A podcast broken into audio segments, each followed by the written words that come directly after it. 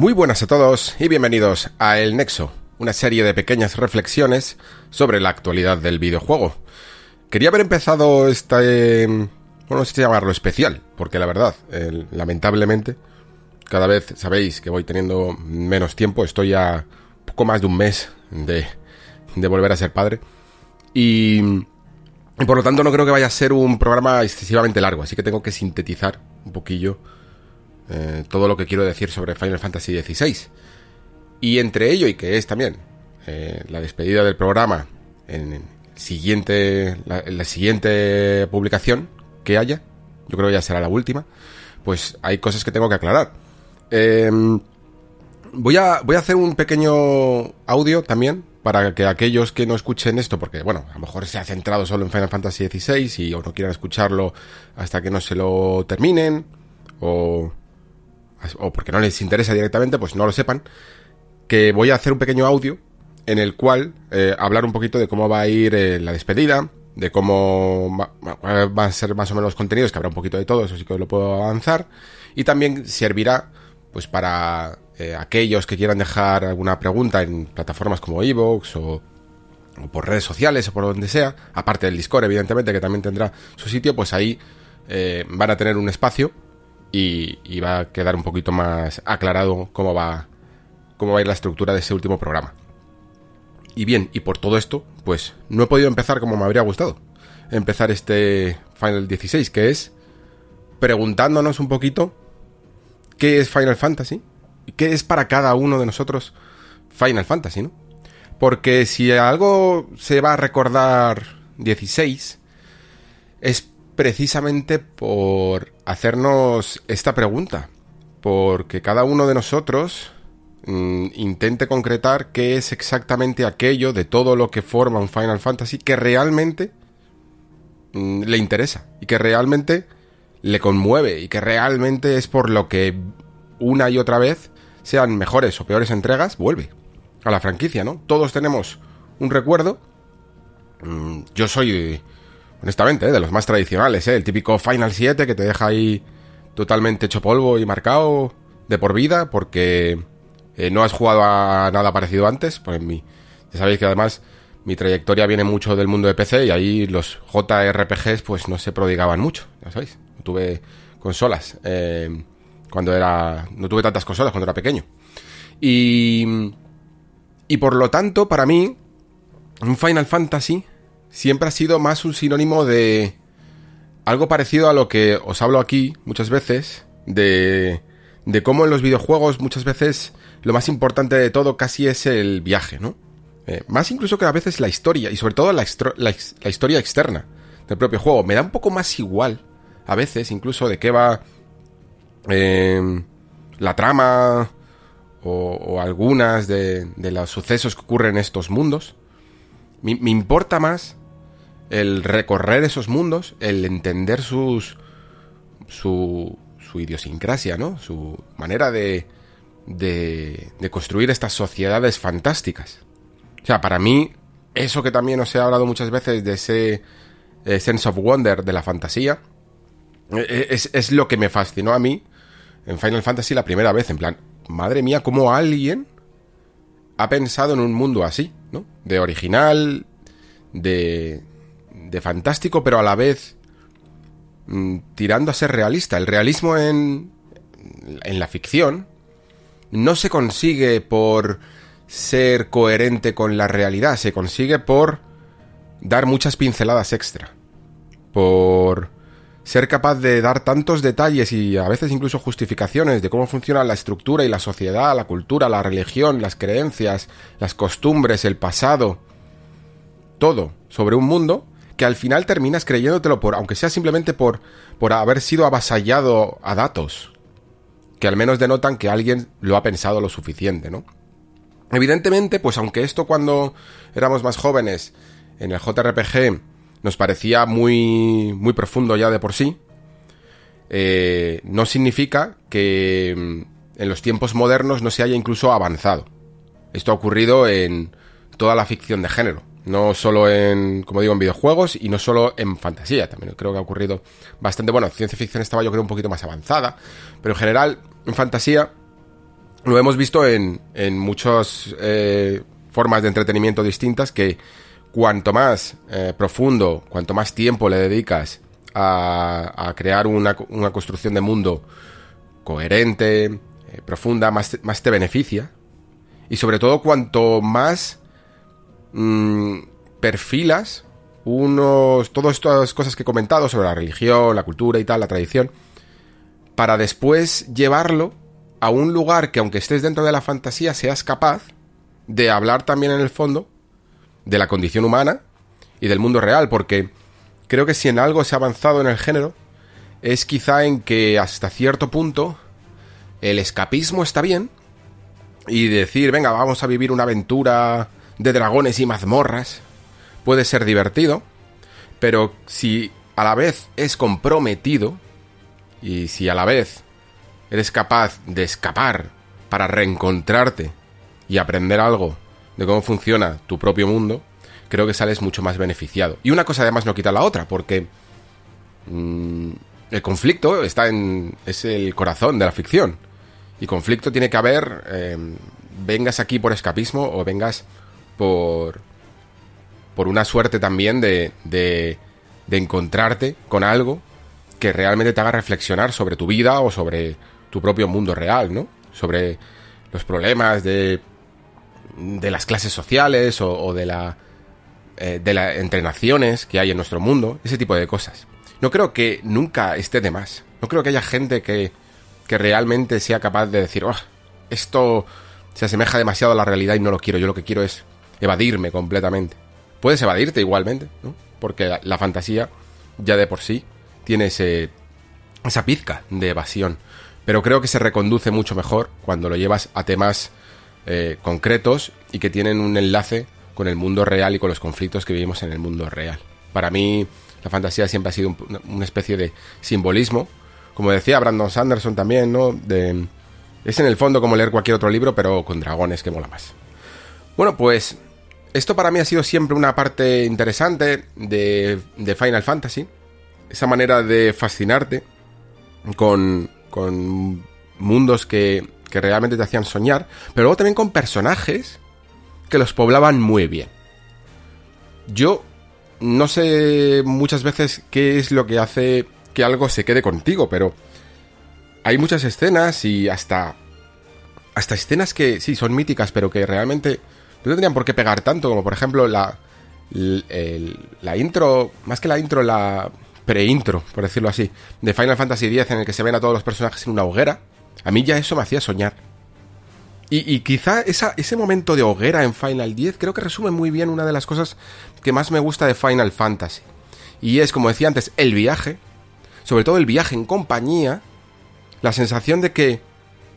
Mm, gracias a tus compañeros de viaje, gracias a sus distintas personalidades, gracias a que forman parte de eh, bueno, de culturas distintas, de formas de ver el mundo distintos, y que, que vais recorriendo el mundo distintos, apoyándoos unos a otros, y descubriendo y luchando juntos, sois mejor, eh, gracias a ellos sois mejor, y, y a la vez eh, te permiten descubrir nuevas características del mundo que por otro lado no habrías conseguido no habrías conseguido ver, ¿no? Entonces, para mí los personajes secundarios en un Final Fantasy son vitales también dentro de la experiencia de juego. Las historias o si... Si este giro de guion, esta, este super mega plan que tenía no sé quién, ese tipo de cosas creo que creo que me dan un poco un poco más igual. Incluso incluso en el clásico Final Fantasy VII, muchas de, de las cosas que hacía Sephiroth por ahí en el mundo y que ibas descubriendo no, no, eran, no eran exactamente la razón por la que por la que yo jugaba este juego. Podían estar bien, podían acompañar, mejor o peor, pero para mí me interesaban más esos conflictos que producía, ¿no? O sea, Sephiroth para mí es un gran villano por, porque tiene eh, una buena contraposición en el héroe de la aventura que es Cloud. Y en la forma en la que Cloud vive su, su propia. Su propio conflicto interno, ¿no? En el cual se pregunta, eh, se cuestiona su propia identidad, ¿no? Y hasta qué punto Eh, él ha sido el responsable de sus propias decisiones o se está dejando llevar, ¿no? Ese tipo de cosas son las que me gustan más. Y luego los temas subyacentes, también por seguir con el clásico de Final Fantasy VII, que es que me sirve mucho como apoyo, por ejemplo, para no tener que, hacer spoilers concretos, y menos de este juego, ¿no? Mm, toda la idea del planeta como ser vivo y, toda la idea de, de, esa especie de mensaje ecologista, ¿no? Ese tipo de cosas son las que realmente me interesan, ¿no? Esa es la conjunción de todo lo que acabo de comentar. Lo que busco, creo, en un Final Fantasy. Y, como, y si os fijáis, pues, evidentemente, no, he mencionado ni gráficos, ni siquiera secuencias cinemáticas que en su momento... Eh, fijaos que Final Fantasy XVI se ha hablado mucho de sus 11 horas de cinemáticas y tal. Yo creo que ni siquiera a día de hoy es tan importante esto como lo fue en su momento, ¿no? Que era como las cinemáticas de un Final la intro de Final Fantasy VIII, ese tipo de cosas, eran mucho más relevantes. Bueno, pues eso en el fondo me da un poco igual. Y, y la parte JRPG, la parte mm, rolera, la parte de combates, incluso los propios sistemas de combate, aunque lo disfrute más o menos, para mí creo que dentro de un Final Fantasy el combate quizá que más he disfrutado en toda la historia de la saga ha sido también el del 10, porque es el que ya perdió un poco ese carácter de tiempo de batalla activo para permitirte pensar cada turno. Es el que más me gusta. Pero me da un poco igual. Puedo, puedo tolerar muchos, muchos sistemas de combate distintos. Da igual que sea más orientado a la acción, más orientado a los turnos, siempre y cuando esto, esta premisa, esta, eh, esta forma de ver Final Fantasy se cumpla, ¿no? Es lo que a mí me interesa. Es, a lo que yo vengo aquí. Y por lo tanto, eh, si siguiendo incluso la estela de muchos juegos que aquí somos muy fans de ellos, que les llamamos un poco los, esos grandes juegos imperfectos, ¿no? No me importa si un título, como por ejemplo Death Stranding, puede tener muchas partes eh, que no están bien conseguidas, si aquello que es, que es lo que más busca el juego y también lo que más busco yo como jugador, está bien, ¿no? en el caso de Death Stranding, por ejemplo, ya sabéis, para mí la mezcla entre ese tema, esa intención, esos mensajes y la forma de transmitirlo a través del gameplay es perfecto para mí y, y, y, para adelante, ya está. Con eso, todo lo demás, pues sí, me puedo divertir más, me puedo divertir menos, pero entra más dentro de la experiencia lúdica que de, mi experiencia, por decirlo así, intelectual, entre comillas. Me refiero a, una intelectualidad como algo sibarita, sino como algo que me haga pensar, reflexionar lo que vengo aquí a hacer en el Nexo. Y bajo esto, todo este filtro de todo lo que acabo de decir, Final Fantasy XVI a veces me ha convencido y a veces no. No creo que sea, no creo que lo pueda meter en este saco, último que he dicho como el del Dead Stranding, porque aunque sí, eh, tiene cosas que son mejores, tiene cosas que son peores, tengo más la sensación de que si hubiera sido perfecto, solo, o sea, aunque hubiera tenido un sistema de batalla lamentable, aunque hubiera tenido las misiones secundarias lamentables, que poco las tiene, pero luego hablaremos de ello, un diseño de niveles terrible, que un poco lo tiene, luego hablaremos de ello, pero lo que viene a ser ese viaje, ¿no? Ese compañerismo, esos momentos con personajes secundarios, esos temas, esa reflexión y esa construcción de mundo, si todo eso hubiera sido perfecto, todo lo demás me hubiera dado igual. Pero creo que no lo es. Y aquí es donde tengo que empezar a hacer matizaciones. Porque creo que la experiencia de Final Fantasy XVI, en base a, de nuevo, a lo que buscas tú en un Final Fantasy, tiene que variar mucho. Y yo solo puedo pasarla por mi filtro. Solo puedo pasarla por lo que yo busco, el tipo de historias incluso que yo busco, y el tipo de experiencias que yo busco, y habrá otras personas que tengan otras prioridades. A mí, por ejemplo, el hecho de que Final Fantasy XVI sea probablemente uno de los juegos más épicos. Y más y, épicos en el sentido de casi más incluso moderno, en ese sentido de espectacular, de cosas gigantescas, ¿no? que suceden. Es algo que a mí en lo personal me da un poco igual. O sea, está bien que dentro de una historia que tiene unas ciertas bueno, tiene, tiene, esencia de gesta, ¿no? De epopeya, de mito, de algo que queda para los anales de la historia. Está bien que sucedan eh, acontecimientos transformadores en el mundo, pero que los muestres más o menos espectacular, a mí personalmente me da igual. E incluso creo que el juego lleva un por bandera tanto esta mm, epicidad moderna que a veces tengo la sensación de que se pasa. Tengo la sensación de que la historia más contenida, la historia más... Es que eh, realista no sería la palabra, pero, pero sí ese tono más, más... Con atención al detalle.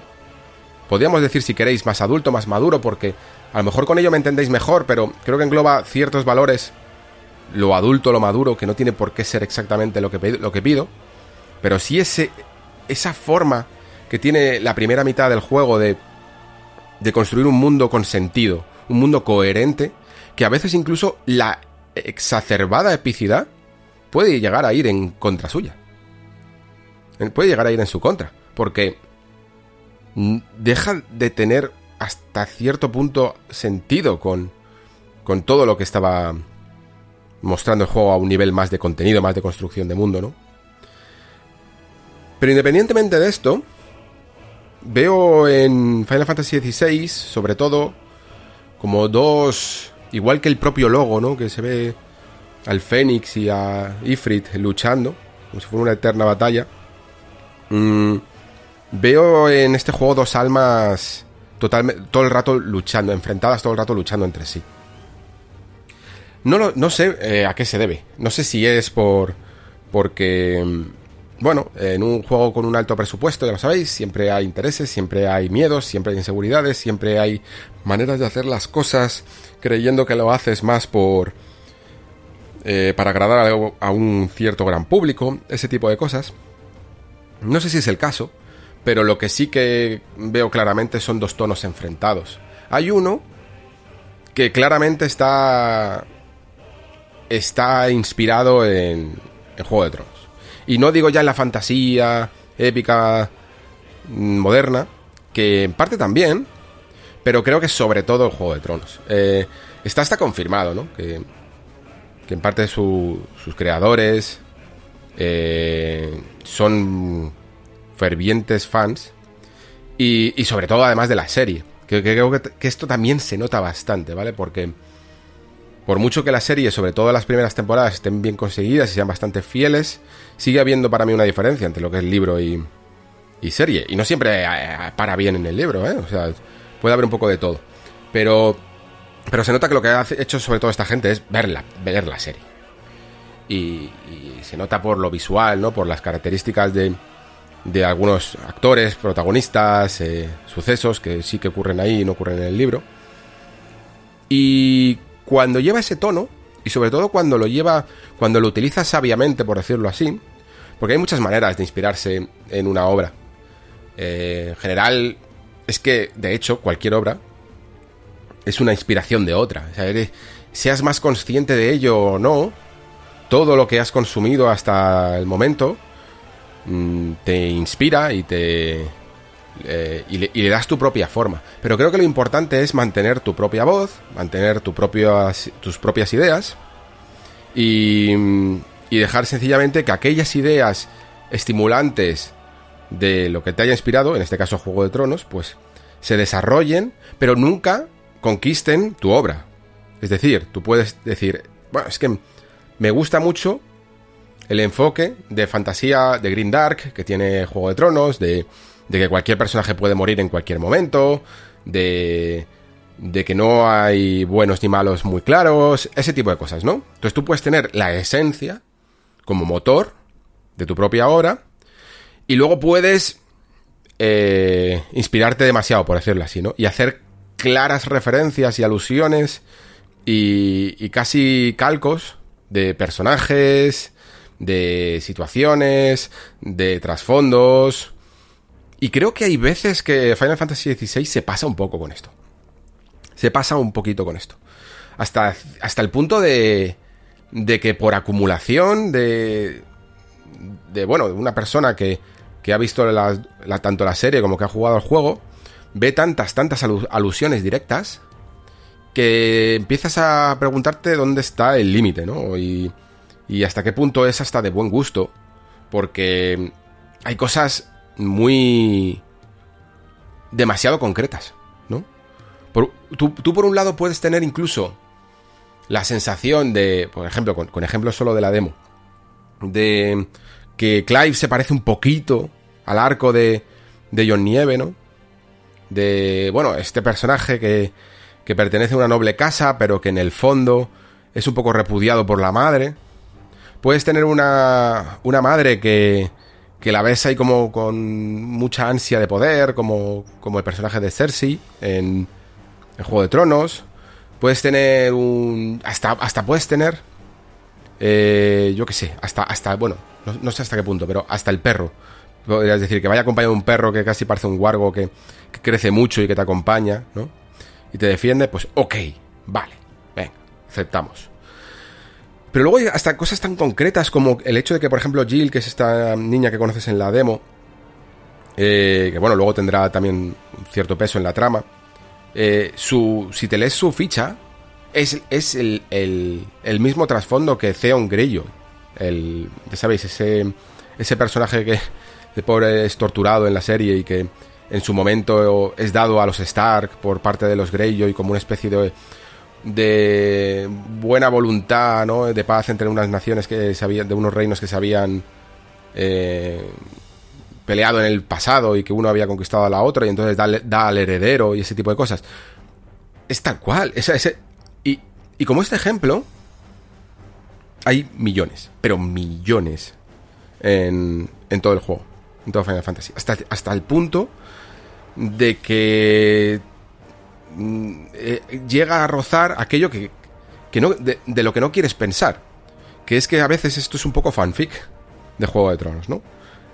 roza el fanfic en algunos casos. Y creo que el juego es mucho mejor cuando en vez de hacer eso, hace sus propias cosas. En el sentido de, de, esa propia construcción de mundo, ¿no? De utilizar sus propias reglas, de utilizar sus propios sistemas de magia, de utilizar cosas un poco más parecidas a Final Fantasy. Hasta cierto punto. Y, y eso es lo que más me ha gustado de este juego. Porque más que la parte que se inspira de Juego de Tronos, lo que me gusta es la parte que se inspira de la, de la filosofía de escritores tipo Brandon Sanderson, que no solo es Brandon Sanderson, ¿vale? Que es la de mundos coherentes, reglas establecidas, eh, sistemas de magia que no sirven exclusivamente como, como hechizos de ataque.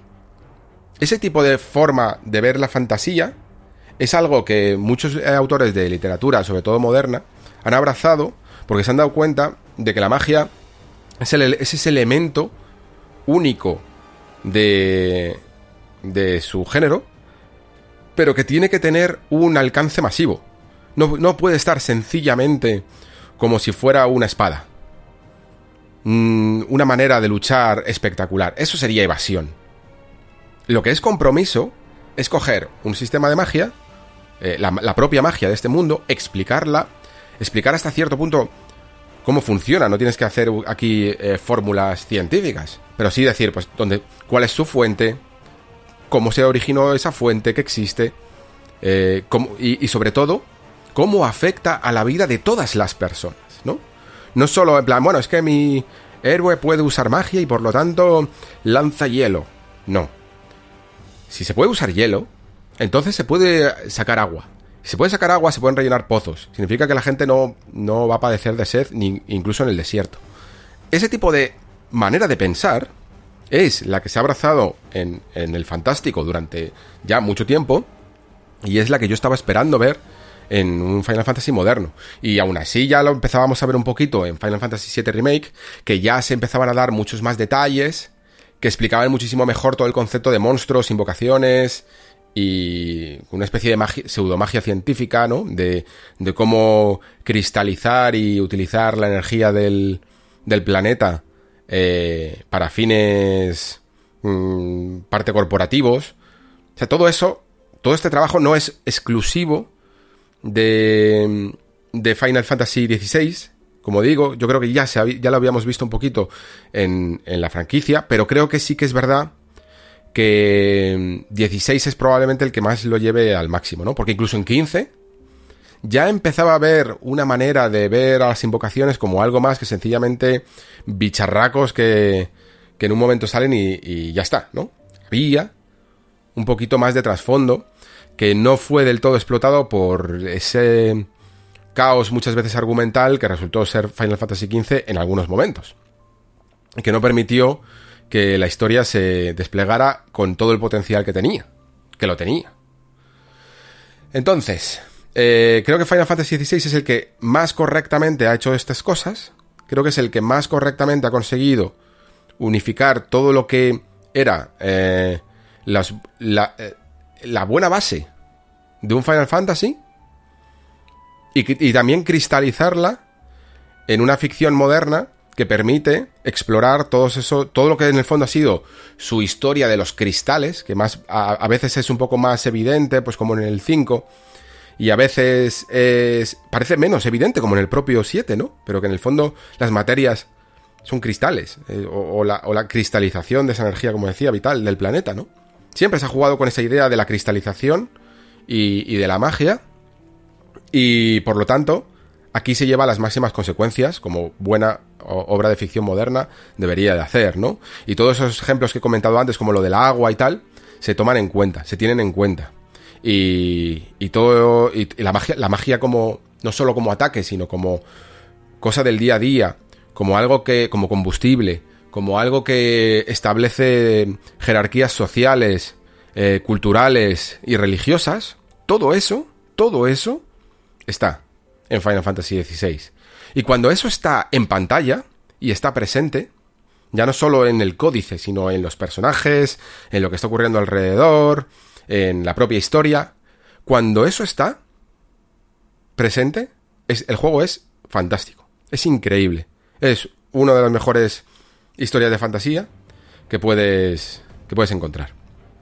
Y cuando no lo está, para mí decae muchísimo. Ahí es donde viene esa segunda mitad de, de que he hablado un poquito en mi análisis y que habréis escuchado también en boca y en, palabras de, de otras, bueno, no solo de otros analistas, sino de otros, también de otros jugadores, de gente que incluso no hace reviews como Jason Schreier o el John G este, pero que también más o menos han, han visto cosas parecidas. Lo cual, no voy a decir que me alegra, evidentemente, pero, pero sí me deja un poquito más tranquilo de pensar que, no estoy loco, ¿vale? Que no, es algo que simplemente haya sido una percepción mía, simplemente es que como decía al principio, hay muchos jugadores de Final Fantasy. Hay muchas formas de ver Final Fantasy y hay muchas... Eh, y, digamos que la gente busca cosas a veces incluso muy distintas de un Final Fantasy. ¿no? Eh, yo solo puedo hablar, evidentemente, de, la mía. Exclusivamente. Y bajo mi percepción, la segunda mitad, más o menos, de para, algunas personas más, para algunas personas menos, ya no solo es que decaiga, sino que, que, va, va incluso en contra de todo lo que he comentado. Todo ese. Toda esa fascinación, toda esa. Mm, em, profundidad, detalle, coherencia, se va perdiendo un poco para crear un tono distinto, completamente enfrentado al que he hablado. Y quizás si todo el juego hubiera sido como el segundo tono, pues estaríamos hablando en otros términos. Pero creo que es ese contraste de venir de... de un grandísimo lugar el que hace que... que la experiencia decaiga o incluso pueda llegar a decepcionar un poco porque ese tono más adulto barra maduro, aunque no sean las mejores palabras, ese tono más coherente, eh, comprometido, mm, profundo, detallado, que justifica absolutamente todo lo que hacen las acciones de los personajes, del mundo, de la magia, etc., se transforma en un shonen, en un... Y, no, y no por, el, por el carácter de ser un juego anime, que, significaría entonces simplemente eh, bueno, mm, desprestigiar todo un género y todo, toda una forma de, entretenimiento, no, sino son regulero, algo que no, tiene tampoco tanto, tanto carisma, ¿no? porque eh, seguramente me podréis decir mucho mejor vosotros, animes que también tienen profundidad, que también tienen reglas, que también tienen mucha coherencia y, y, y, y muchísima emotividad también, porque esto es otro de los de las características, ¿no? Eh, en un Final Fantasy estás acostumbrado hasta cierto punto a tener al menos unos grandes momentos emotivos que te hacen un poco ponerte de la piel de gallina. Y curiosamente, quizá por ese carácter tan especialmente épico, desmesuradamente épico de Final Fantasy XVI, creo que ha habido muchísimo menos espacio para la emotividad. Y de todo esto, no sé si por un clickbait o por la manera en que he tenido un poco de organizar mis pensamientos, hablaré un poco más al final eh, de esta segunda parte. Porque creo que también hay cosas que comentar mm, como juego en sí y que también merecen su importancia. Y luego para las conclusiones me interesará más eh, concretar ya más datos sobre y más reflexiones sobre, sobre la narrativa, sobre las cosas que, como he dicho aquí, eh, hace muchas cosas bien, pero también de cómo, dónde y por qué hace algunas cosas menos bien. Todo sin spoilers, ¿eh? No, no voy a hacer... No voy a hacer, porque no tengo tiempo, eh, una parte con spoilers, aunque bien este juego se lo podría llegar a merecer, ¿eh? Mm, creo que es uno de los juegos en los que más os va a gustar ver eh, o escuchar Spoilercast eh, debatiendo sobre todo si, si encontráis alguno en el que haya una parte que le guste más y a una a uno de los que eh, lo presenten le guste más y a otro le guste menos creo que podréis encontrar debates muy muy muy interesantes y, y forjar mejor vuestras opiniones. En fin Vamos con el otro lado de Final Fantasy. Con, el lado de como juego, ¿no? Como juego, eh, Final Fantasy XVI, ya lo dijimos en su momento, es un título que es lo que es porque no puede ser otra cosa. Estamos hablando de un título que necesita para... A, mí personalmente me, parece precioso en, en muchísimos aspectos. Yo, yo puedo llegar a entender que la gente tiene una concepción de los gráficos distinta y que a este juego le parece hasta de play. Bueno, he escuchado cosas que me parecen hasta barbaridades, pero, pero que no sea lo que esperan de un juego de Next Gen y ese tipo de cosas. Yo supongo que incluso a, nivel técnico-matemático, tampoco es que tenga unos gráficos increíbles este juego, pero es que lo suple muy bien para mí con, con nivel artístico. Y por lo tanto tengo muy poco que decir en este aspecto a nivel negativo. Eh, encima, en mi, en mi caso, que he podido adaptarme perfectamente a los 30 frames por segundo y que no he sufrido apenas, aunque lo haya, ese motion blur, quizá por mi manera de mover la cámara, que es mucho más tranquila, o por apoyarme más en esa autofijación de la cámara, o por lo que sea. Pero la cuestión es que yo he disfrutado de gráficamente una experiencia eh, fantástica y que no he tenido ningún problema en ese, en ese aspecto. Me ha dejado incluso en algunos momentos Mm, fascinación, soñar con, con el mundo de Balistea. Creo que sobre todo al principio es increíblemente atractivo porque ese carácter que hablaba antes de cómo el mundo se mm, es profundo, tiene mm, te trata además a ti mismo como alguien que que no espera que te lo que le den todo machacado. Creo que la parte artística influye mucho en esto, influye perfectamente, además, en, eh, en, dar información al jugador y, ver cómo capta todos los detalles y, sentirse realmente fascinado por lo que está viendo, ¿no? Por la representación de todo este mundo. Lo comenté en su momento en cuando pude jugar la demo anticipadamente, ¿no? Que, ahora es eh, de lo que más me, puedo apoyar porque todo el mundo lo habéis jugado. Yo creo que es la parte en la que más podemos hablar. Y es esa forma que tiene el juego de, de que todo lo que esté representado por los personajes, por la magia, por los icons, por cualquier eh, cosa que afecte, eh, que salga en pantalla, afecta realmente al mundo, ¿no? ¿Cuántas veces habéis lanzado una mega invocación de Bahamut o de quien sea en, en un Final Fantasy? Y viene para hacer su movida, lanzar un rayo que rompería medio campo de batalla, o todo el campo de batalla, y, y se larga, y en el fondo no ha habido ninguna consecuencia, ¿no?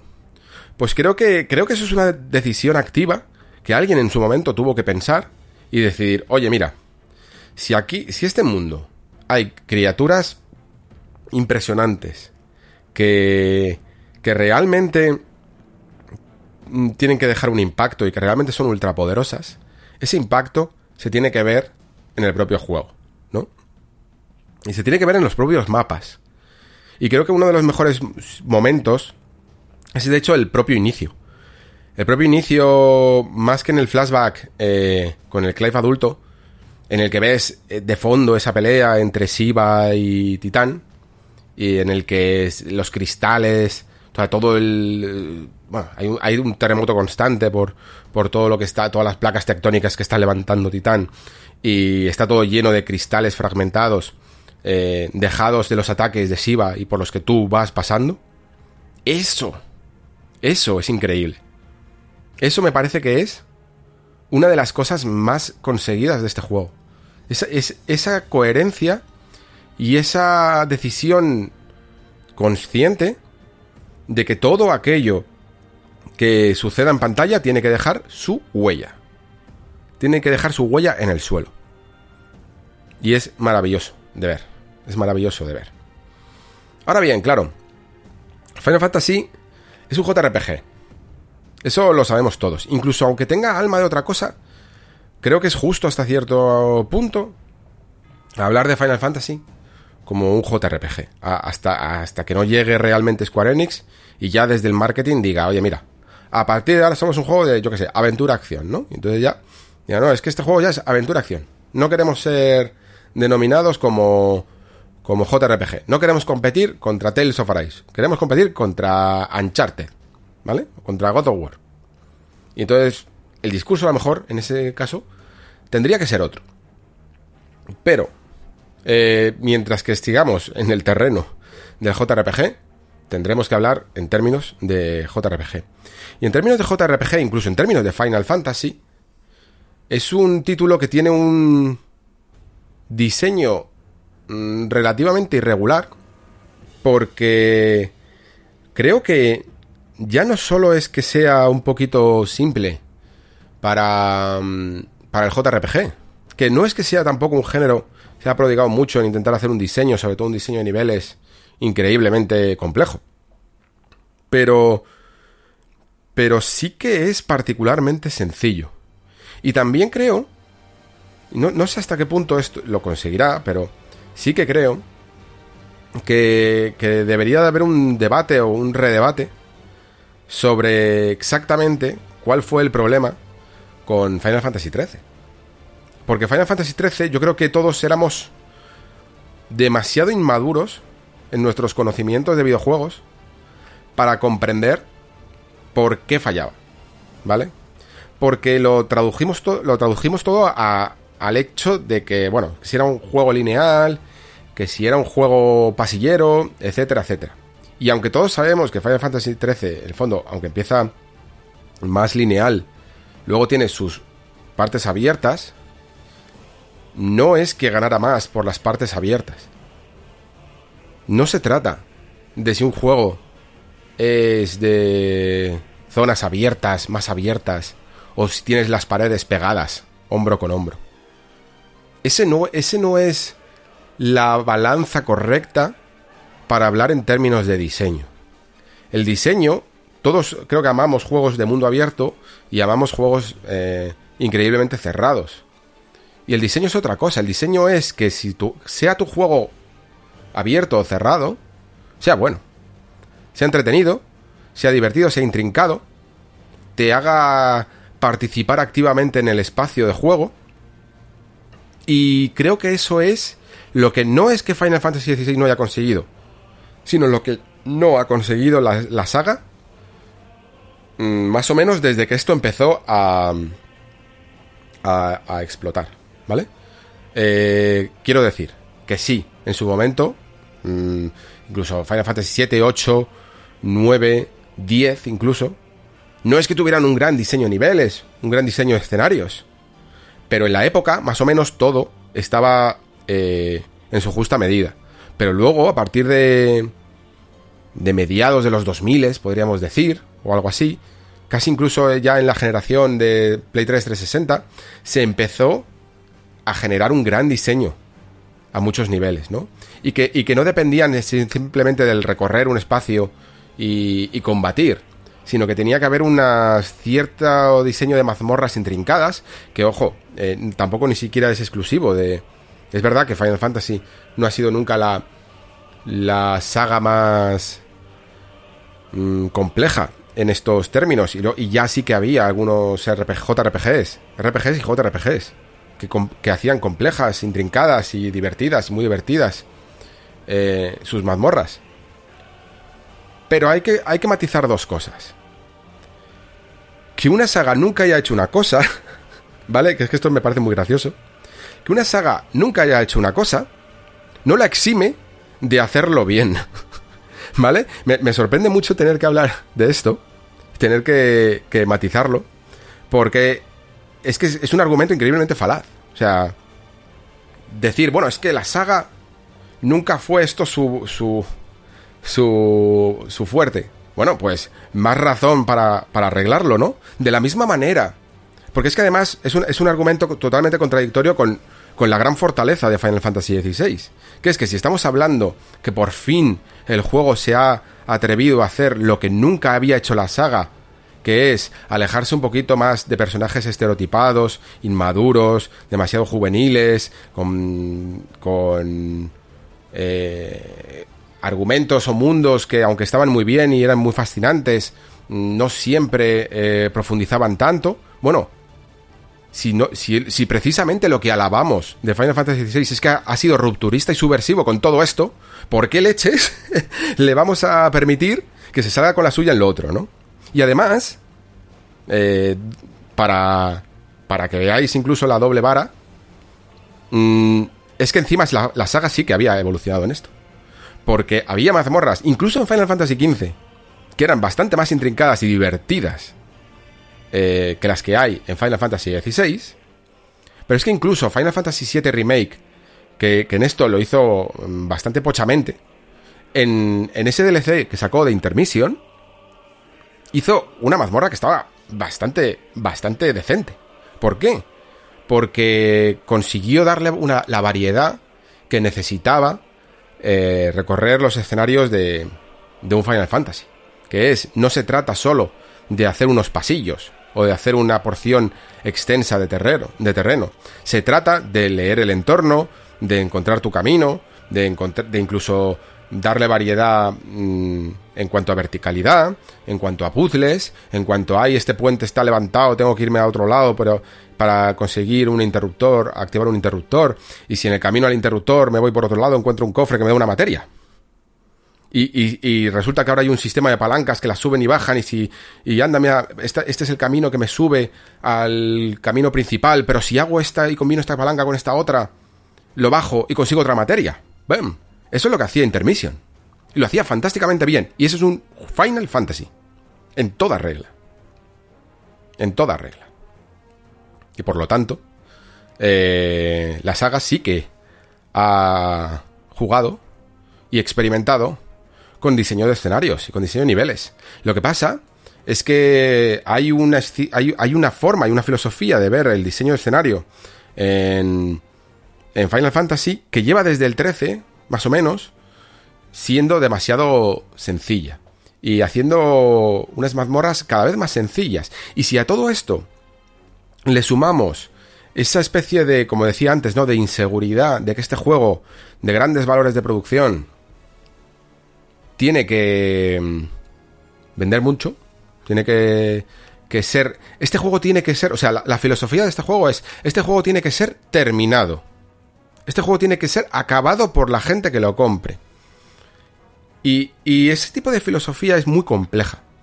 Porque significa que todo, toda la experiencia se tiene que diluir para que para, al, mínimo común denominador, ¿no? Al, al, jugador más incapaz. ¿no? Y por lo tanto, no le puedes frustrar a ese jugador mínimo, al más incapaz de todos, no le puedes frustrar ni en, ni en el mazmorreo, ni en el combate, ni en ciertas cuestiones ya incluso narrativas. Y cuando se apunta a ese mínimo común denominador, lo que suele suceder es que a veces va en detrimento del máximo común denominador, que es el jugador más tradicional de Final Fantasy, o, del JRPG, o de los videojuegos en general. Y creo que eso es lo que hace que a, veces Final Fantasy XVI sea un pelín descafeinado. Tú puedes decir, bueno, es que los, es que los diseñadores ya han avisado de esto, porque es que incluso hasta en la guía review del juego te lo decían, y por eso más o menos lo sabéis, porque lo han dicho muchos analistas y tal. En la propia review, guía review te decían, bueno, es que este juego está pensado para que la segunda vuelta sea la, la experiencia hardcore que estás buscando. Y es como en plan, pues para ti. Porque yo no tengo por qué jugarme 60 horas para que la experiencia que yo busco esté en la segunda vuelta. Yo a muy pocos juegos últimamente me da tiempo a poder darle una segunda vuelta. Elijo muy bien a qué juegos rejuego del poco tiempo que tengo para, para jugar incluso a los que todavía no he jugado. Me parece... Me parece un peaje difícil de asumir. Ese. Y luego aparte, que, también me parece injusto de por sí, ¿no? Es como en plan... No, mira, es que he decidido voluntariamente hacer este juego más sencillo de lo que es, porque es que el potencial del sistema de combate y del propio juego en sí es muchísimo más de lo que te da la primera vuelta. Y he decidido diluir esta experiencia. Y es como, vale, que, que tú seas consciente de ello, que lo hayas hecho voluntariamente, de nuevo, no te exime de hacerlo bien. No te exime de que nosotros lo juzguemos como algo que está un pelín diluido. ¿no? Me refiero entonces a que Final Fantasy XVI es un juego facilón. No, no se trata tanto de que sea facilón, que lo es. Que lo es un poco. Se trata de que tengas la sensación, una sensación de que realmente estás dominando el combate y es eh, profundamente técnico o, lo que quiera ser. El alma de este juego es de, de, un combate bastante técnico. ¿eh? Lo que ocurre es que nunca saca del todo todo su potencial. Y para que os deis cuenta de que no se trata tanto de dificultad, puedes mirar sencillamente a God of War, Ragnarok o, o 2018. God of War 2018 es un juego que no tiene por qué ser com complicado. No tiene por qué ser difícil. Sí, te puedes ir a los retos de las Valkyrias o de lo que sea eh, y tener combates complicados incluso en el modo normal, pero sin ello tú sientes que estás teniendo una experiencia bastante técnica, que, tus acciones realmente son, y, tus reflejos, y tus habilidades, y tu aprendizaje del combate, y de las técnicas del combate, y de sus mecánicas, son las que te están salvando de morir. En este juego no exactamente tienes esa sensación. Sí que hay algunos eh, enemigos que... Mm, que sobre todo los que están más solitarios, los enemigos finales y tal, que te van a poner un poquito en un aprieto, pero claro, en el momento en el que en un punto de control eh, te rellenan las pociones, en el momento en el que eh, te perdona demasiados errores, en el momento en incluso en el que no hay una cierta progresión o, o se nota muy poco o, o te tienes que currar incluso muy poco la progresión de todo tu equipamiento. Fijaos que, por ejemplo, God of War no es el juego que más eh, tenga un menú de progresión y unas mecánicas de progresión perfectamente calibradas y perfectamente hechas. Pero, pero le da la suficientemente importancia como para que tengas ganas y notes el peso de cambiarte la armadura de Kratos e ir subiéndola y subiéndola, conseguir los materiales. Aquí todo ese sistema eh, no es necesario porque aunque no consigas ningún material en todo el juego, como vas consiguiendo dinero, simplemente te compras la mejor arma disponible y ya estaría. Y no vas a tener ningún problema. Entonces, hay una diferencia entre ser fácil y, aparent y aparentar ser difícil. ¿Vale? Creo que ahí está la gracia del asunto. Creo que muchos juegos modernos y, y superproducciones, que no, que no es el único Final Fantasy, ojo. Que, no se puede permitir perder a, a, la gran mayoría de jugadores. Porque digan, ay Dios mío, soy, soy un manta a los mandos y al final dejes el juego, lo abandones y eso repercute en las ventas. Porque ni vas a comprar el siguiente, ni, ni vas a hablar bien del juego porque no te lo has pasado, vas a decir que lo dejaste porque te aburriste o cualquier cosa, ¿no? O sea, entiendo que las superproducciones su carácter sea de ser juegos fáciles. Pero tienen que aparentar no serlo. Tienen que estar suficientemente bien medidos para aparentar no serlo. Y creo que de hecho, Final Fantasy XVI, cuando cuanto menos misiones secundarias hagas, al menos más te va a aparentar, eh, más te va a parecer que el juego te exige un poquito más, ¿no? Porque tienes que usar un poquito más los esquives, tienes que que tener un poquito más de cuidado y tienes que utilizar un poco más el sistema de, de aturdimiento. Y aún así, evidentemente, como digo, te va a dejar en el punto de control incluso en mitad de un combate y te va a rellenar las pociones y no vas a tener ningún problema. Pero al menos te, tienes la sensación de que estás haciendo un poquito más a los mandos, ¿no? Y, todo esto sin hablar del modo este fácil con, con, los anillos, que lo automatizan todo, no. Me refiero simplemente a, sus dos mecánicas de juego. Y con todo, esto es, esto lo, lo, máximo que puedo criticar del combate, porque realmente, primero, luce mega bien en pantalla. O sea, eh, creo que nos guste más o nos guste menos a la gente por los turnos y bla bla, es lo que tiene que hacer eh, Final Fantasy. Y, y creo que va a ayudar a mucha gente a sumarse a, a la saga, que no lo habría conseguido con un sistema por turnos. O sea, es que esto es algo de cajón. los turnos son un nicho que puede ser más grande o más pequeño, pero nunca puede sostener una superproducción. aunque nos pese, ¿vale? Puedes llegar a cierto punto, ¿no? Que yo creo que el equilibrio, el punto ese dulce que tiene persona está muy bien, de conseguir venderte tus 3, 4 millones, por ejemplo. Eh, pero Mm, no vas a conseguir alcanzar las cifras que quiere, los objetivos que quiere Square Enix con este juego, ¿no? Entonces, para mí el camino es el correcto, la ejecución es, quizá no lo es tanto, pero no hay duda de que el, juego tiene la sustancia, el sistema de combate tiene la sustancia para que quieras exprimirlo, para que quieras em, ir combinando todos los poderes que vas consiguiendo y sobre todo para ir metiéndole más profundidad durante toda, toda, toda la partida. ¿eh? Esto, de hecho, en la segunda parte que ya os he anticipado un poquito, que narrativamente se me cayó más el juego, fue sin duda el combate lo que más lo, lo sostuvo, ¿eh? Incluso con todo lo que he dicho de él. Fue, fue sin duda lo que más lo sostuvo. Porque se iba haciendo siempre variado, iba, ibas combinando muchísimas acciones y aunque lamentablemente no es eh, tan técnico como me habría gustado, porque se han perdido todas esas opciones de estados alterados que tenía el juego, es extraño lanzarle una llamarada de fuego con un icon de fuego a un boom y, hacerle un mega daño, ¿no? En vez de curarle o, cosas así. Con todo, eh, te mantiene. Te mantiene perfectamente interesado. Y, aunque no te exija demasiado, siempre le puedes ir metiendo pequeñas estrategias que sí que notas que hay algunas que son más efectivas. Hay ciertos ataques que están más enfocados en descender la barra de aturdimiento y algunos que están más enfocados en el propio daño. Esto significa que si por ejemplo vas todo al full daño, cuando tengas un enemigo grande, la barra de aturdimiento te va, te va a costar bajarla. Y cuando le bajas la barra de aturdimiento es cuando realmente puedes llegar a hacer daño. Sí que es verdad que las habilidades se rellenan tan rápido que, que es fácil no hacer alguna estrategia en plan, bueno, me voy a reservar estas para cuando realmente le baje la barra de aturdimiento.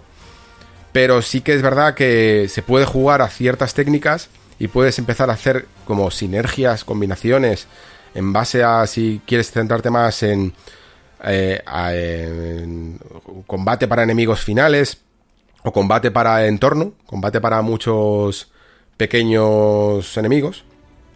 Por ejemplo, hay una en, Garuda se ve muy claro. Garuda tiene un ataque que son como unas garras muy rápidas, que lo único que hacen es prácticamente, casi no quitan daño, pero bajan un montón la barra de, de aturdimiento. Esa, si tu enemigo no tiene barra de aturdimiento, es que no te sirve para nada. Pero luego tiene otra que lanza una especie de vendaval gigante y que si hay siete enemigos en pantalla se los lleva todos al tornado. Te puedes incluso centrar en otro que no lo haya pillado el tornado. Entonces vas, vas teniendo como pequeñas, pequeñas estrategias que siempre están bien y sobre todo siempre luce espectacular. O sea, si una cosa tiene este juego es que todo lo que tiene que ver con animaciones está a nivel de hack and slash top. ¿Vale? O sea, es increíble que bien luce en pantalla. Ahora bien, ¿cuál, cuál es el problema real? Que claro, si, si decimos, bueno, es que no se le puede, a este juego es más un hack and slash. No se le puede hablar como JRPG, que tiene carencias, en lo que he hablado del equipo y ese tipo de cosas también, em, y, de, técnica. Em, es que hay que hablarlo como hack and slash. Bueno, pues si hablo como hack and slash, tampoco es el más técnico, ¿no? Es, lo mismo. Da igual que lo lleves para los estados alterados o para los combos perfectos que te pide un bayoneta. un bayoneta, incluso desde la primera partida, o un Devil May Cry, mm, te pide una exigencia a los mandos que no te va a permitir, incluso en la primera partida, que cometas tantos fallos, ¿no? O sea, eh, por mucho que tenga alma también de hack and slash, yo creo que hay una diferencia entre los que son realmente hack and slash y, y, y maravillosos. Lo que pasa es que le puedo dar la vuelta a la tortilla a este argumento y, y, la, queja que siempre he tenido con los hack and slash, ¿no? Les he dicho, los hack and slash necesitan aventurizarse. Los hack and slash tienen que dejar de, de ser pasillos con arenas interconectadas. Bueno, pues claro, este juego es casi el sueño de alguien que piensa así. Porque tiene un combate muy parecido a un hack and slash, pero lo que hay es una aventura detrás, ¿no? Entonces entiendo que, en eso esté gustando a muchos jugadores. A mí me parece que que todavía se podría conseguir incluso una mezcla más perfecta, ¿no? en eso. O sea, me gustaría por un lado ver un Devil, un Devil May Cry, por ejemplo, con el combate tan pulido y técnico y exigente como un hack and slash, como un Devil May Cry, y que luego tenga todo lo que tiene Final Fantasy detrás. Entonces, vamos, estaría yo en una nube directamente. Y con todo, que me ha gustado bastante el combate, con aunque no me aunque el propio juego por ese mínimo común denominador no me haya dejado ser la persona a la que más le guste, porque hay siempre una parte de nosotros que nos dice, oye, mira, es que, bueno, yo cuando me pongo en este plan de hack and slash, busco algo más técnico, evidentemente. Entonces, incluso con, con todo lo que me ha podido gustar el combate, y, todo lo que me ha parecido correcto para este juego, yo personalmente, que me lo habéis preguntado y yo aún así ya lo tenía pensado decir, digo, venga, voy a, voy a mojarme. Porque me parecía una, pregunta muy interesante, ¿no? De los dos enfoques que tiene ahora mismo Final Fantasy, que es este de acción directa o el de, o el de combate de Final Fantasy VII Remake, ¿con cuál, con, cuál, te quedas? Me quedo sin duda con el de Final Fantasy VII Remake. Mm, me quedo sin duda con él porque 7 Remake me hace trabajar a dos niveles. 7 Remake me hace trabajar a los mandos porque tienes que estar un poquito pendiente de atacar todo el rato, de, de ir mirando cuando, se te rellenan un poco las, las habilidades.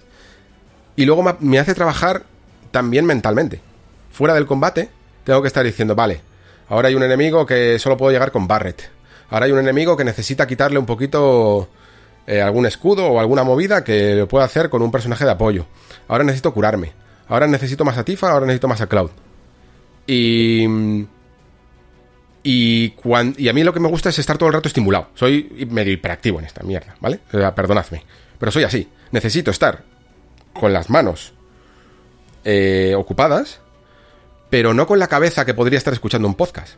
Hay juegos que me apetece así, precisamente porque estoy. porque me gusta estar sobreestimulado. Entonces me pongo un podcast cuando el nivel de estímulo mental no es suficiente.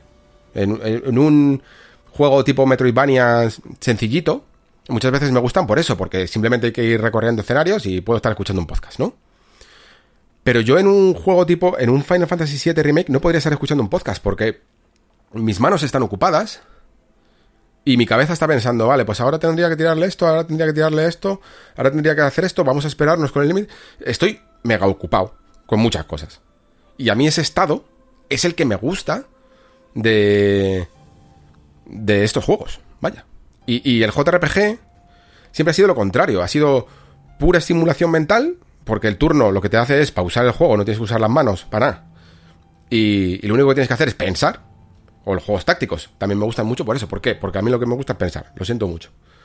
Pero lo que me gusta es decir, venga, pues ahora hago esto y luego esto y luego esto, ocurrirá esto y si tengo que tener cuidado con esto, no sé qué, no sé cuántos.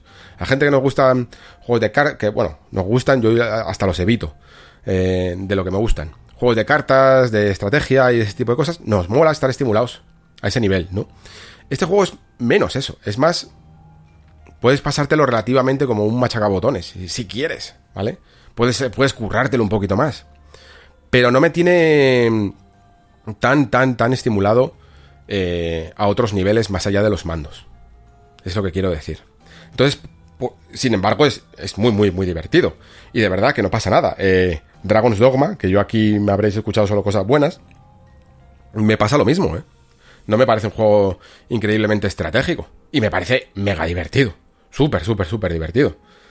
Eh, pero, hablando de JRPGs, creo que prefiero más la fórmula que está siguiendo Final Fantasy VII Remake en, el sistema de combate. Me parece una mezcla súper fina, súper fina, de conseguir que la comunidad que le gustan los juegos por turnos, que en el fondo lo que está diciendo con esto es me gusta pensar, no se sienta excluida y que a la vez todo el mundo tenga la sensación de que está ahí, pam, pam, pam, machacando, acción, moverme, ese tipo de cosas, ¿no?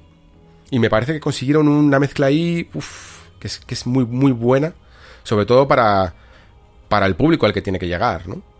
Que es lo de siempre. Seguro que me pongo a pensar y hay otros juegos que a nivel de, de combate y de estrategia son más profundos, pero son más hardcore.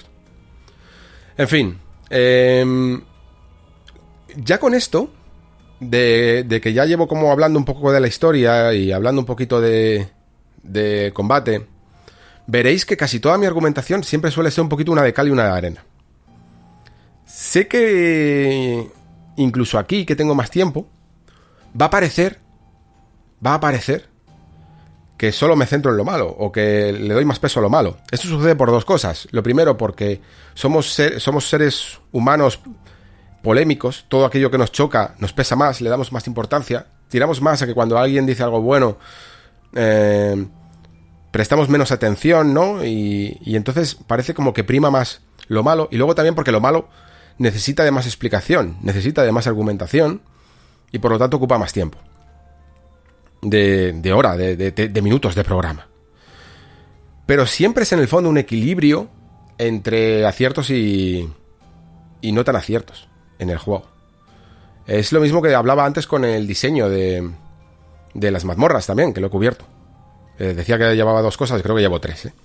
Porque el diseño de las mazmorras es increíblemente hermoso los entornos es que da un gusto brutal eh, recorrerlos por lo bonito que son, pero creo que a nivel de diseño eh, no están del todo conseguidos. Y lo mismo podría decir incluso de las misiones secundarias, que, que, que hasta están siendo tan, tan criticadas y, no por... y tiene una razón de ser esto, que me, que me apetece casi más defenderlas. y, no, y, y no es que haya muchas cosas que defender, pero lo que ocurre con las misiones secundarias es, es una cosa curiosa. Y es que empiezan tan mal que las buenas no las vas a hacer. Porque todas las... Digamos que si antes hacía una división entre la primera mitad del juego muy buena a nivel narrativo y la segunda mitad que me había convencido menos, en las misiones secundarias ocurre lo, ocurre lo contrario. Qué casualidad. Es casi, como, es casi como si una parte tuviera que mm, equilibrar a la otra. Como si, la, como si los propios autores supieran que, que, esa segunda mitad necesita un poquito más de, de profundidad en los personajes, de, de desarrollo, de sus tramas, de sus historias, y entonces lo meten en esa segunda mitad mientras que la primera eh, estaba mucho más redonda. Pero ¿qué pasa? Que la primera, que es lo que primero ve la gente, son las peores misiones de las peores misiones secundarias que he visto.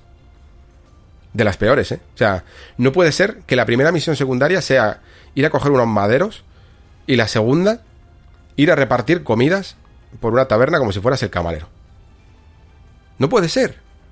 Porque si haces eso, y luego encima tampoco continúas del todo bien, porque aunque ya tengas alguna cosa más de combate, o tampoco, tampoco es que sean. tengan un aliciente narrativo muy grande. Lo que vas a conseguir es que la gente diga, vale, no voy a hacer los. No voy a hacer las misiones secundarias de este juego. Me las voy a fumar, pero vamos, a gustísimo. ¿Y qué va a ocurrir? Que. Que te vas a perder las mejores. Te vas a perder las mejores. Y luego además, es que eh, el, juego tiene un sistema que a mí hasta me ha costado, hasta con el juego terminado me ha costado entender. Y es que las misiones secundarias que están en verde, hay algunas que tienen un simbolito normal y hay otras que tienen un simbolito de más. Y esas son, vamos, yo te recomendaría que hicieras muchas de ellas, porque es que hay una directamente, y esto creo que, mm, no creo que sea spoiler decirlo, creo que es hasta útil. Hay una que directamente es la que te da la montura, ¿vale? El chocobo este que sale en los trailers. Y, si no la haces, pues no, pues te quedas sin choco. Entonces, cada vez que veáis un más, yo a lo mejor os recomiendo que lo hagáis, porque también te dan mejoras de equipo y todo eso. Pero aún así con esto, lo que el juego no te va a avisar es cuáles son las buenas y cuáles son las malas. Y esto me parece un problema. Creo que deberían de haber utilizado un código de color para decirte, oye, mira, hay misiones como de personaje, por decirlo así, que tampoco es que sean misiones de personaje como yo que sé, que, realmente tengan un super desarrollo con varias misiones fragmentadas, que tengan un arco increíble, pero sí que al menos son un poco más interesantes que, que misiones de recadero insulsas, y que esas creo que deberían de tener, yo sé, un color amarillo o lo que sea, para que digan, eh, que esta mola, ¿vale? Sé que es el propio juego clasificando en cuanto a moloneidad su propio contenido, pero creo que sería muchísimo más útil porque si no, lo que vais a tener que al final es que, yo qué sé, tirar de guías o de alguien que os diga, haz esta, esta y esta y esta. Que son las buenas, ¿no? Mi única recomendación que os puedo decir es, no hagáis las del principio, solo las que tengan un más. Y haced las que tiren más hacia el final, las que vayan saliendo más al final del juego, y que notéis, intuyáis cuando la vayáis a aceptar, que tiene algo que ver con un personaje, con, la, con el desarrollo de, la trama de un personaje. ¿Vale? Creo que es lo mejor que, os puedo decir en, este aspecto. Em, las misiones secundarias son algo... Ah, son la cruz de este tipo de, de los RPGs en general. Por, no, no de los JRPGs solo. Porque em, todos sabemos fácilmente, no hace falta ser un experto en la materia para saber cuándo las misiones secundarias de un juego molan y cuándo no. Hay cierta tolerancia, hay, gente que simplemente dice, bueno, pues es que me permiten combatir más y a mí me mola combatir. Ok, pues adelante, perfecto, no hay ningún problema. Pero creo que todo el mundo mm, sabe identificar rápidamente qué funciona y qué no. Y sin embargo, no se hace. ¿Por qué no se hace? Porque... Mm, esto me va a costar explicarlo digamos que con lo complejos que son los juegos a día de hoy, que requieren de un montón de equipo, eh, talento, herramientas, dinero a mansalva para crear estos escenarios y este detalle tan bestia, digamos que eso es casi... es cuestión de tiempo y dinero. Pero crear una buena historia, crear una mini trama, aunque sea de misión secundaria, que enganche realmente, requiere solo una cosa.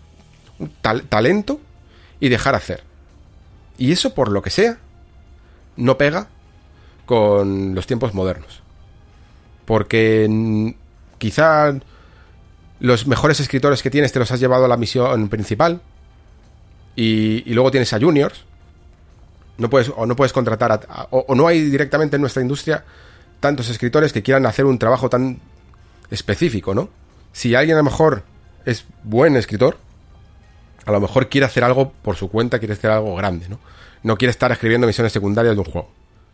Tanto a nivel occidental como oriental, ¿vale? No sé exactamente cuál es la razón, pero no se hacen buenas secundarias y, es muy fácil identificar qué falla. Lo primero es cuando el argumento de esa misión secundaria es completamente reactivo para el personaje. Si ni le va ni le viene, empezamos mal. ¿Vale? Si te dice, ven, oye, que necesito unas hierbas, empezamos, ya, ya está. Es que, es que vamos, o sea, creo que solo he conseguido ver en The Witcher 3 alguna vez que te han dicho una misión secundaria que, y, que en el fondo era una sátira el ponerte una misión de recadero para después crear algo mínimamente interesante. Mínimamente interesante. Generalmente, si la misión ya empieza con una petición banal, la cosa, la cosa empieza mal. Y, luego, porque siempre que se hace una misión de estructura AB, que es eh, vas a un sitio y vuelves, generalmente es bastante simplona. Yo, por lo que he visto en mi experiencia haciendo misiones secundarias, que todos tenemos la nuestra, cada vez que haces una estructura más de ABC o ABCD, o ABCDE, lo que tú quieras, funciona mucho mejor. Porque eso significa que en cada punto, en A, en B, en C, en D, vas a encontrar un elemento que gira un poquito el camino de esa misión y que, y que su argumento no era tan simple como parecía, ¿no? Eh, clásico ejemplo de The Witcher, de un personaje que te dice, oye, que me han robado el carro, y cuando llegas allí, no se trata de luchar contra el, ladrón y devolverle el carro. El de allí te dice, oye, no, es que le roba el carro porque este tío me... Eh, yo qué sé, eh, me, robó a mí otra cosa. Y entonces hay un conflicto. Y luego, aparte, y, luego en ese conflicto, luego Geralt se suele ir a investigar la prueba de quién está mintiendo o quién tiene razón. Y muchas veces luego se da cuenta en D que, mm, que ninguno de los dos tiene razón. Refuerza eh, el argumento principal del juego, que es la ambigüedad moral. Y cuando llegas a E, tienes que tomar una decisión y ninguna del todo es correcta. Y en el fondo lo que te está diciendo es que en este mundo, pues es casi mejor tener una actitud más neutral como Geralt y no inmiscuirte, porque no hay buenos y malos. ¡Pam! Todo perfecto, todo cuadrado. Con el argumento más manido como me han robado un carro. ¿Por qué funciona? Porque hay giros, eh, cosas inesperadas y refuerzos temáticos. Y, y en este juego de vez en cuando te encuentras algo mínimamente parecido, ¿eh? Porque me he encontrado alguna misión en el que deja claro y, deja entrever mejor, por ejemplo, los conflictos entre clases sociales, entre em, cómo tratan, por ejemplo, a los que les llaman los portadores, ¿no? Que son una gente que les han marcado porque es capaz, son capaces de hacer magia. Bueno, esto ahora lo, lo voy a explicar un poquito porque vaya tela. Es, es, una cosa que me ha parecido muy curiosa. Em, y, a, veces me, ha sucedido una misión de, encontrarme situaciones en las que se expone bien este, este hecho, esta, esta forma de, esclavitud, de tratamiento jerárquico, de lo mal que tratan a ciertas personas y de lo cruel que pueden llegar a ser, y que son muy buenas, y, que refuerzan el tema, que no deja de ser la primera parte del juego, trata, la primera parte, trata de, para mí, de esto, de la diferencia entre las clases sociales y cómo ciertos elementos mágicos de este mundo, lo, aunque parezca que están siendo beneficiosos para la sociedad, en el fondo lo que están haciendo, lo que están consiguiendo es hacer la sociedad más injusta y las clases mucho más separadas entre sí. Que podría ser incluso una alusión a la, a la tecnología en nuestro, en nuestro tiempo moderno, ¿no? Que es eh, cómo se supone que Internet tendría que haber sido ese elemento liberador, ese elemento que, que nivele muchísimo más la clase social, y cómo a veces lo que consigue es exactamente todo lo contrario, ¿no?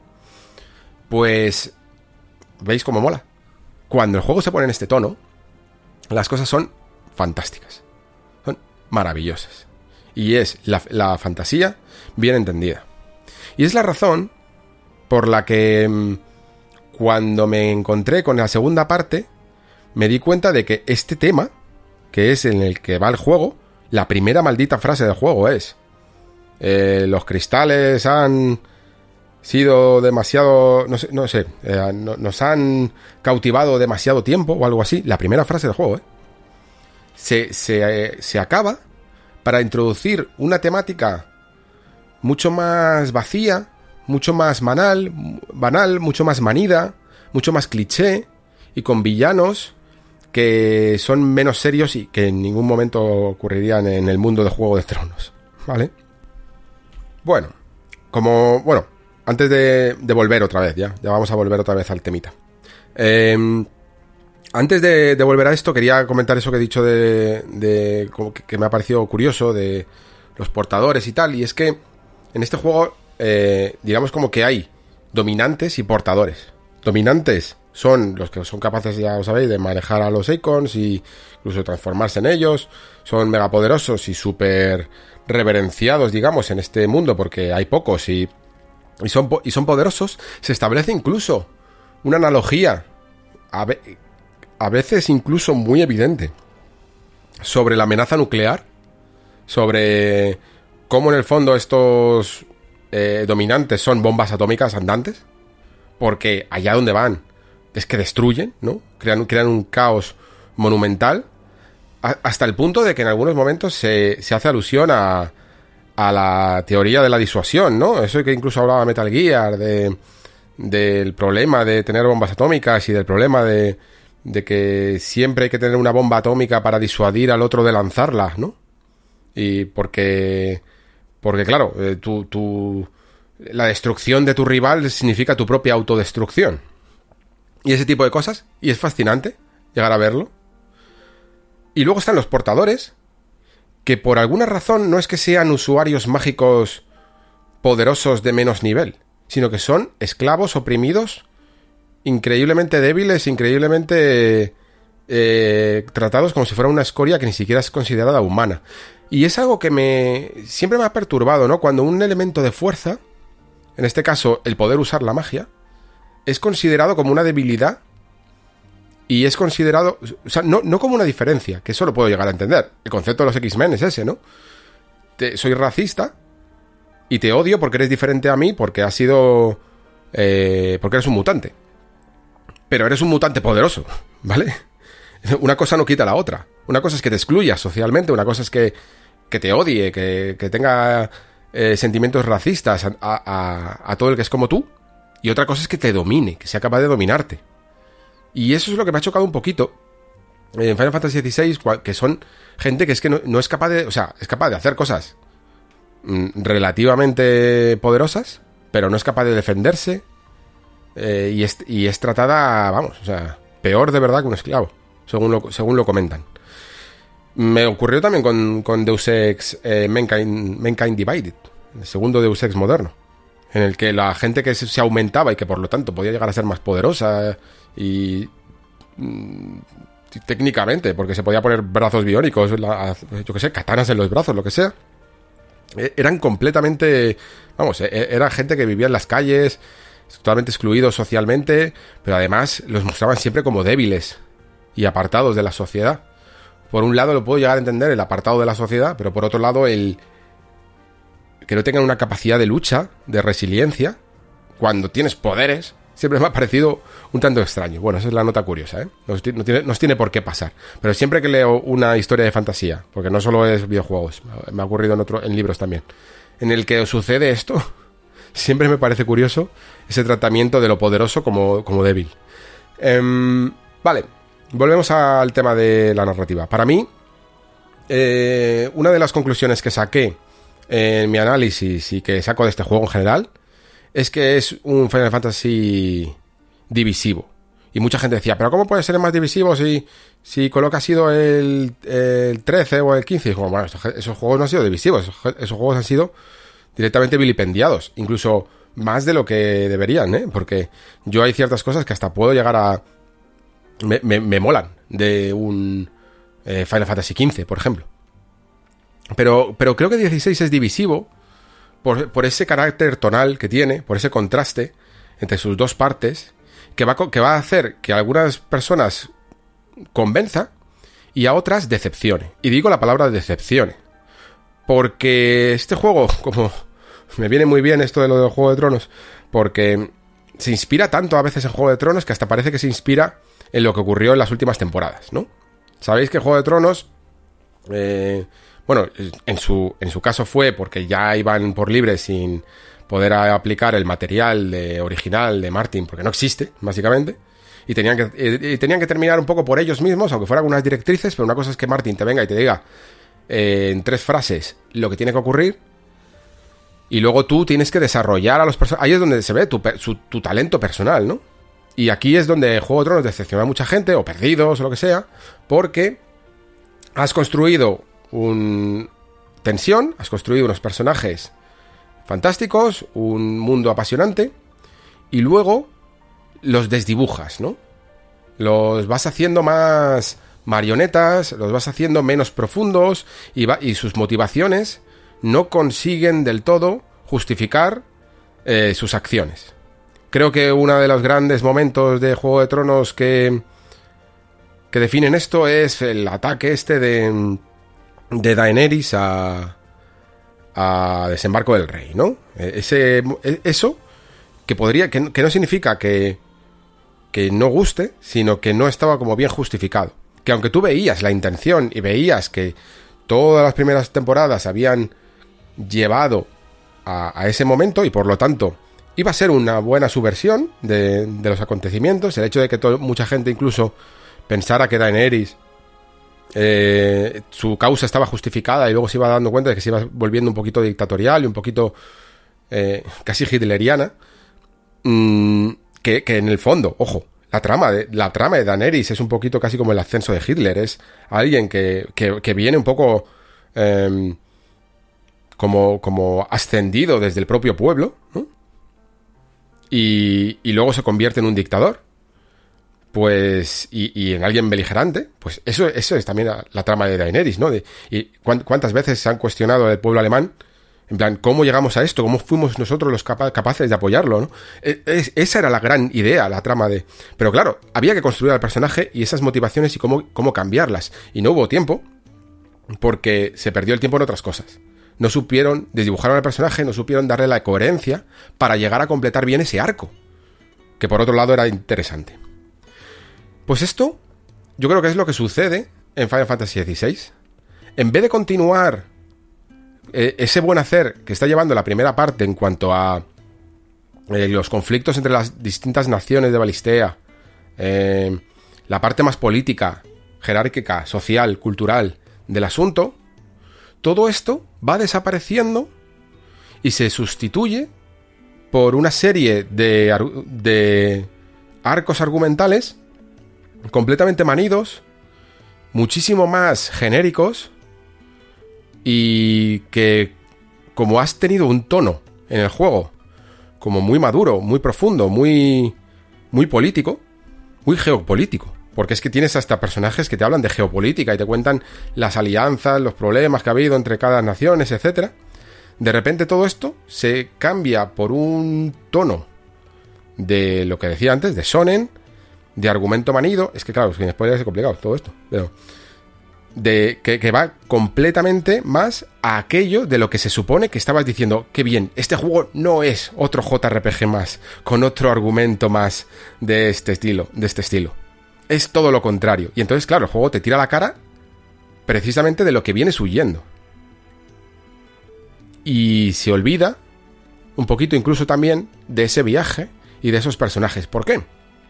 Porque este título está muy centrado en Clive, en la figura de Clive Rosfield, que es el protagonista. Y es sin duda un gran protagonista, ¿eh? O sea, este juego puede tener mm, probablemente casi el mejor protagonista de toda la historia de Final Fantasy. Y, no me tiembla la voz, ¿eh? al decirlo. Es un personaje increíblemente proactivo. Es un personaje que busca siempre su historia y no espera que otros se la cuenten que toma decisiones, que dice, venga, vamos a ponernos a esto, vamos a...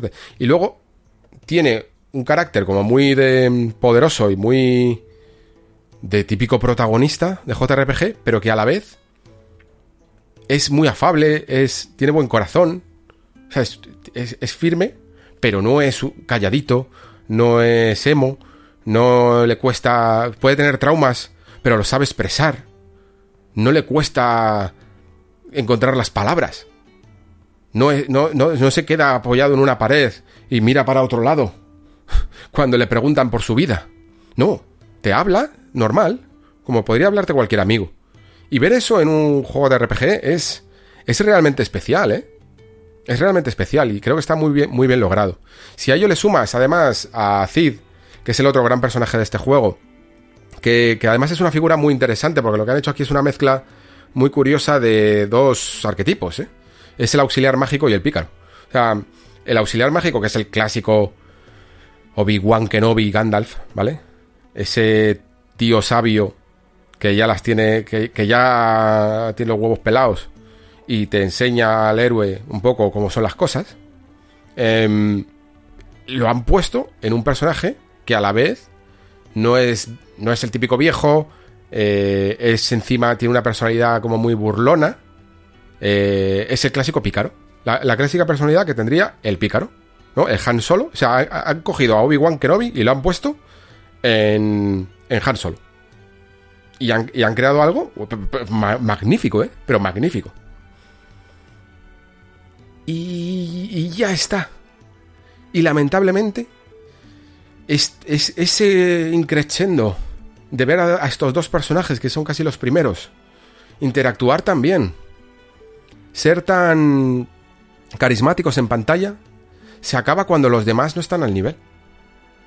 Es que ni la pobre Jill, que a mí me da mucha pena porque me parece un personaje súper guay diseñado, que, que, tenía muchísimas ganas de que explote y que, y que sigue teniendo importancia, pero es que hace muy poca cosa. Es que, es que incluso, aunque le hayan dotado a, a ella sí de un arco es súper débil el arco, está mal explicado, no, no lleva a ningún sitio. Me da mucha pena lo de Jill, la verdad. Y luego, aparte de Jill, todos los demás personajes no consigues verlos como. como realmente secundarios de un Final Fantasy. Y ya no solo porque no los lleves en. durante la aventura. Porque esto es otra de las cosas que tiene este juego, ¿no? No sé si producto del sistema de combate.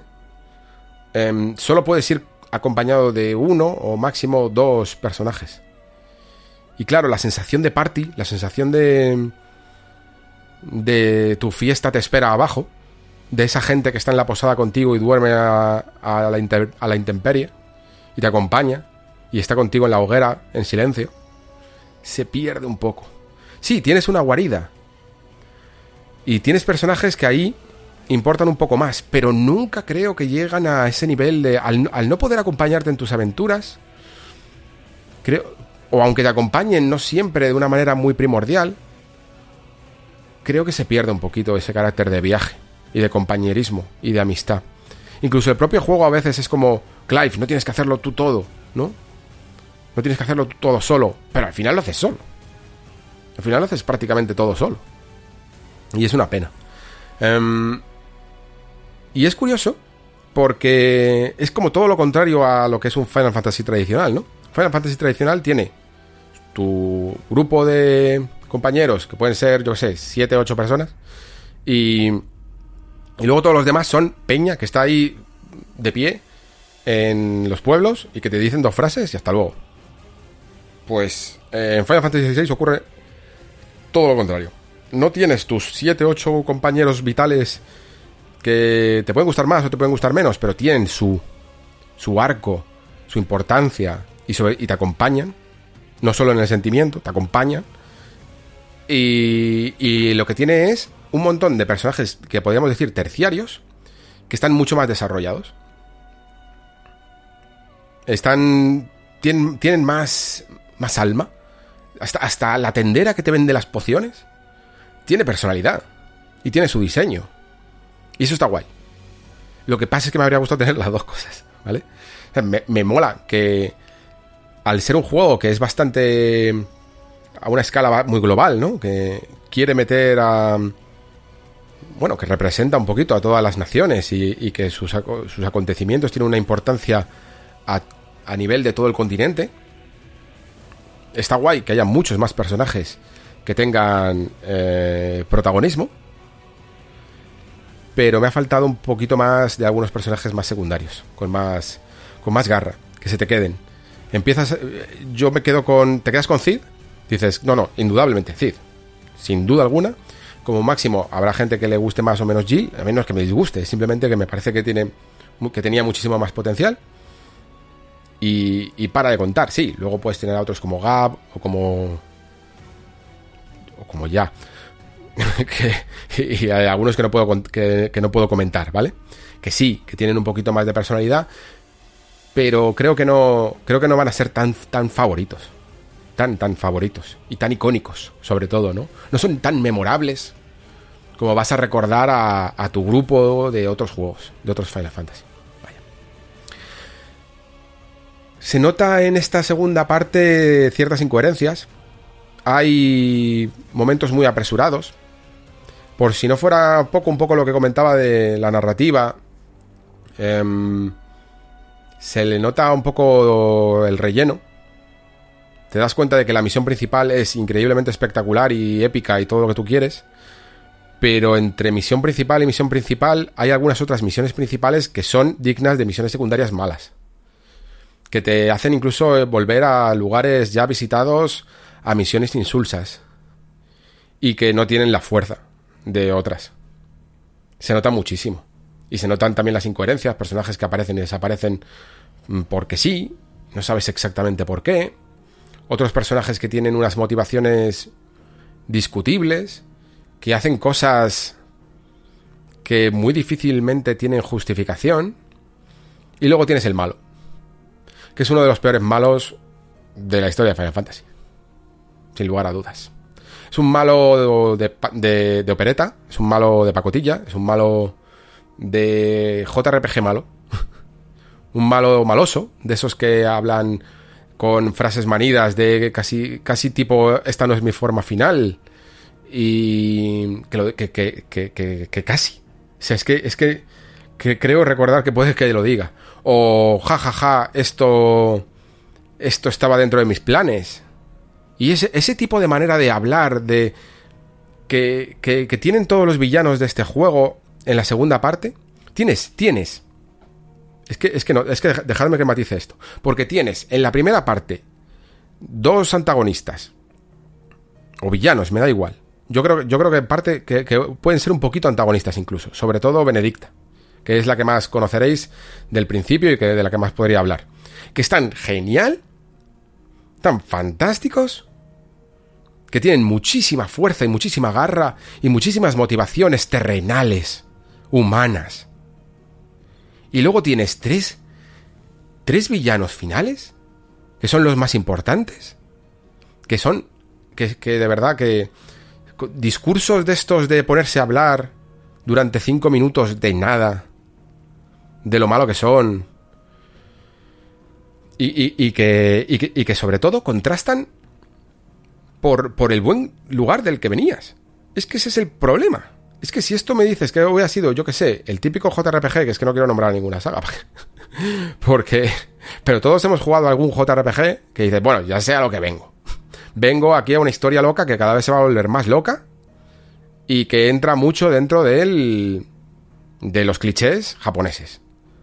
Pues no habría ningún problema. Pero es que vienes del mejor lugar del mundo. Vienes de un Final Fantasy que se aventuraba y que en la primera parte lo es ciertamente renovador, ya no solo de Final Fantasy, sino de, de la fantasía en videojuegos. Porque muy, porque muy en, en, en, literatura más, cada vez más autores se han pasado a este tipo de fantasía moderna, pero en videojuegos pocos, muy pocos. Porque se, sigue necesitando mucha magia cutrera para hechizos y muchos monstruos injustificados. Hay que poblar el, el mundo de muchas cosas que machacar y matar. Este juego no, este juego ha intentado darle a todo una coherencia. Y luego él mismo se la fuma. Es como si. Es como si. Eh, este juego hubiera sido escrito por Martin. Pues, ¿sabes? Por, el propio George R. R. Martin, por decirlo así. La primera mitad y luego le, hubiera, le hubieran quitado el asiento y se hubiera sentado un tío que escribe para. para manga. Directamente. Y para manga regulero, repito. Que no es que, es que no quiero. No se trata de hacer una crítica hacia el tono de los sonen y de tal. No. Hacia, hacia argumentos manidos que hemos visto 20.000 veces. Es que el, el, argumento casi final de este Final Fantasy lo he visto en, videojuegos solo, ¿eh? En videojuegos solo como tres o cuatro veces. Y, en poco tiempo. A, ese nivel de cliché me refiero, ¿vale? Entonces, eh, para mí, mmm, el sabor de boca que me ha quedado en la parte final es muy irregular. Es muy irregular. Y me hace pensar, me ha hecho mucho pensar en qué me gusta a mí de Final Fantasy, qué es lo que... Lo, por lo que adoro esta, esta saga. Creo que, y creo que es un conjunto de muchas cosas que terminan, sobre todo, casi resumidas en una. Y es la capacidad de generar emociones. Emociones, ¿no? En plan, qué guapo es esto, qué épico, qué, qué molón. No, emociones, de ponerte los pelos de punta, ¿no? El momento de Final Fantasy VII, eh, de, yo qué sé, de Aeris, o, o, el de, o el de Tidus y Yuna. Em, esos momentos, o el You Guys Are the Best de Final 15 incluso, me atrevería a poner aquí, ¿eh? Fijaos. esos momentos que dices tú, qué guay, qué pedazo de viaje he hecho para llegar aquí y casi ponerme a llorar de lo, de lo majos que sois todos. Que aquí no lo he tenido. No lo he tenido. Y es un poco. Y claro, a mí, a mí soy el primero que me preocupa. Pensar que me he emocionado más con Final Fantasy XV que, que con Final Fantasy XVI. Emocionado en el sentido más lacrimal, ¿eh? De, la palabra. Emocionado en plan en cuanto a. Wow, lo que estoy viendo en pantalla del espectáculo, por supuesto, asegurado. Asegurado que este juego no puede, es, es 20.000 millones de veces más épico que God of War Ragnarok. ¿Vale? Pero, pero así de bestia. Así de bestia. Pero es menos íntimo. Mucho. Tiene un carácter muchísimo menos íntimo. La historia de Clive.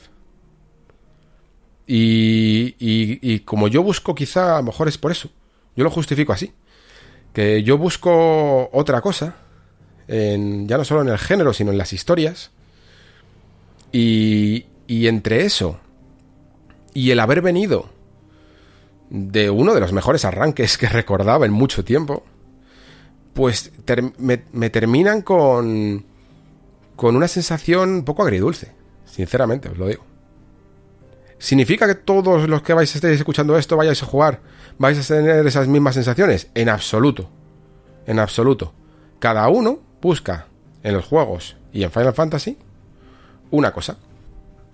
Pero, fijaos, incluso hablando con, con compañeros, con gente que se lo ha, que se ha terminado, eh, y que y que han tenido hasta, hasta en, lo, en lo jugable menos problemas a lo mejor de los que haya podido tener yo y tal.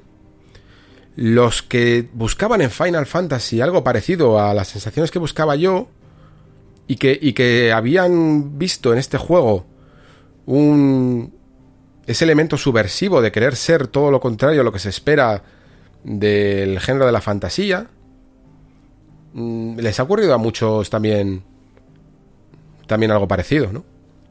Entonces, fijaos lo, mucho que puede cambiar una experiencia en base también a lo que busques tú un poco, o a, las, o a las propias expectativas que el juego te genere. Y ojo, ¿os acordáis que yo dije, con Final Fantasy XVI es el único juego en el que me voy a permitir tener hype y unas expectativas desmesuradas y bla bla bla bla y si luego me pego la hostia pues me la pego y no se ha tratado tanto de eso porque no es que luego el juego que me haya encontrado es diferente a lo que yo esperaba es que el juego es que el, el juego en su segunda mitad es diferente a lo que me ha vendido en la primera o sea concretamente no no las expectativas creadas por los tráileres o por el marketing no es que para mí el espíritu de la primera parte no se sostiene y, decae.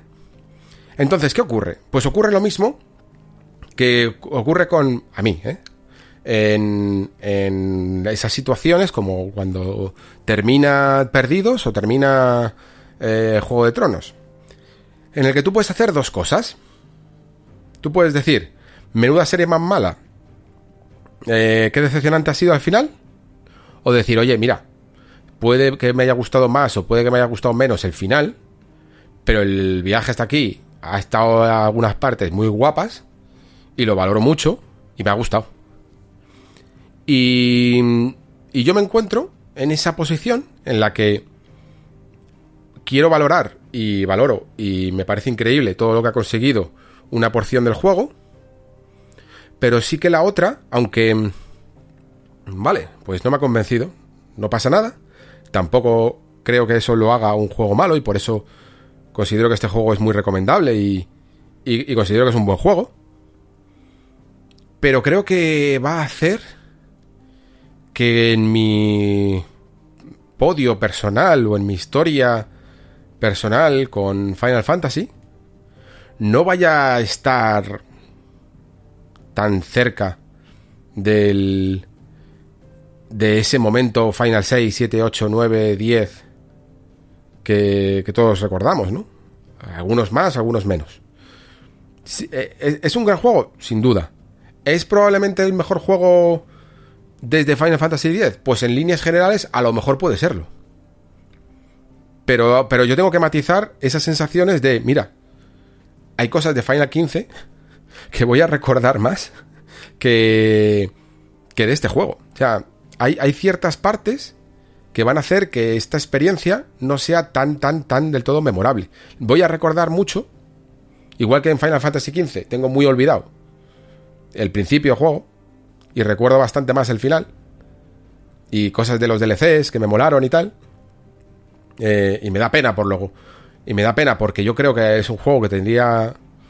que tenía mucho potencial si se hubiera estructurado de otra manera. Y se hubiera centrado más en unas cosas y menos en otras.